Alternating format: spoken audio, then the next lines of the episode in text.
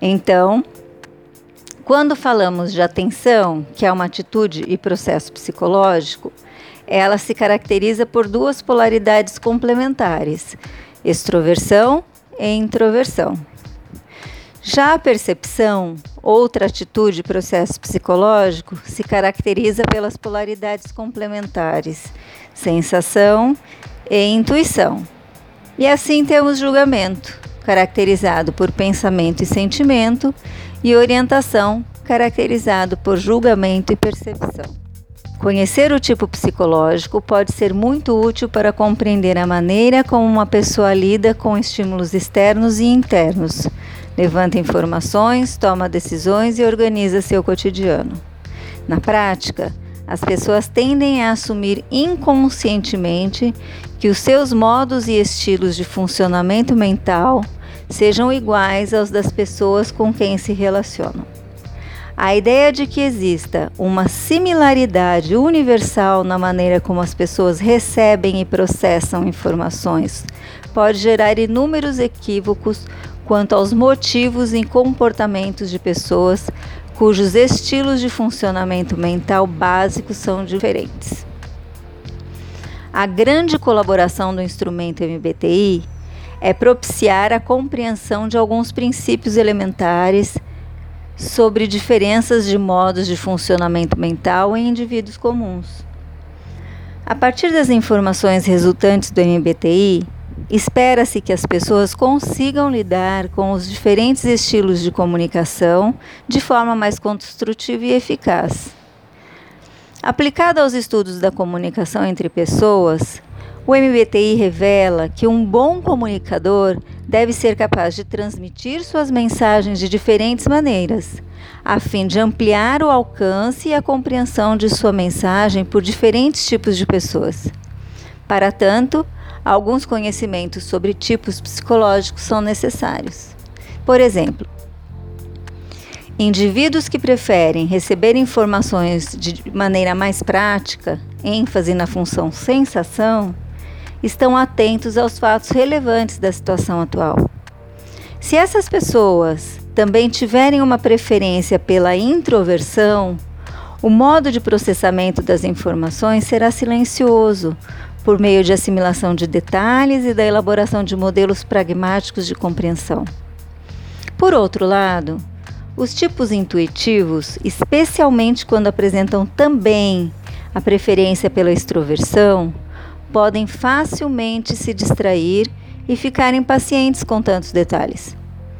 Para essas pessoas, quanto mais detalhada for a descrição dos fatos, mais difícil será manter a atenção à escuta. A melhor forma de se comunicar com esses tipos é oferecer-lhes de início um panorama geral da situação para então concentrar sua atenção nos fatos relevantes. Há muitos outros exemplos que ilustram as diferenças nos modos como as pessoas preferem receber informações. Segundo a teoria dos tipos psicológicos, a comunicação entre pessoas se dá pela intermediação da função mental mais extrovertida. Uma vez que o campo em que ocorre a troca de informações é necessariamente social, supondo então que uma pessoa tenha como função mais extrovertida o sentimento, ela normalmente se envolverá facilmente com os aspectos pessoais de uma situação. Pois para esse tipo, é necessário avaliar as situações a partir da aproximação de seus valores e convicções próprios. Isso não ocorre quando a função mais extrovertida for o pensamento, que se volta para a lógica e a objetividade factual dos processos de decisão. Pessoas com preferência pela orientação julgadora valorizam a elaboração de conclusões e a formulação de recomendações práticas em suas discussões de trabalho.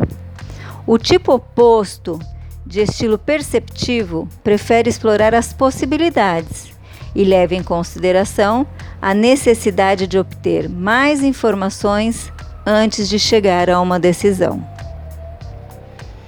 Com essas ideias em vista, talvez fique mais fácil entender que inúmeros conflitos e dificuldades de compreensão entre profissionais possam estar relacionados às diferenças tipológicas. Essas diferenças talvez não sejam a origem do conflito em si, mas certamente podem tornar as coisas mais difíceis. Embora a maioria das pessoas saiba se comunicar com eficiência, essa capacidade tende a enfraquecer em momentos de estresse e conflito. As diferenças de personalidade podem se tornar exageradas e irritantes. Em uma situação de conflito, é importante recorrer a habilidades básicas de comunicação para se chegar a uma resolução satisfatória. O reconhecimento das preferências psicológicas pode ser muito útil. Por exemplo, ao evidenciar que tipos introvertidos não gostam de serem interrompidos quando estão falando, pois precisam de tempo para organizar suas ideias e elaborar uma resposta às questões em pauta. O recurso da tipologia pode tender também à formação de estereótipos. E nesses momentos, o reconhecimento das diferenças pode se reverter em julgamentos, rotulações defensivas que em nada favorecem a comunicação eficiente.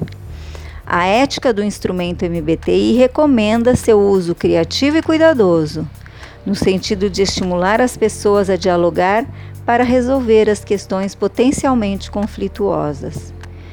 O objetivo do trabalho com a tipologia junguiana é propiciar aos seus usuários uma compreensão acerca da diversidade psicológica a partir dos quatro ordenadores básicos e universais.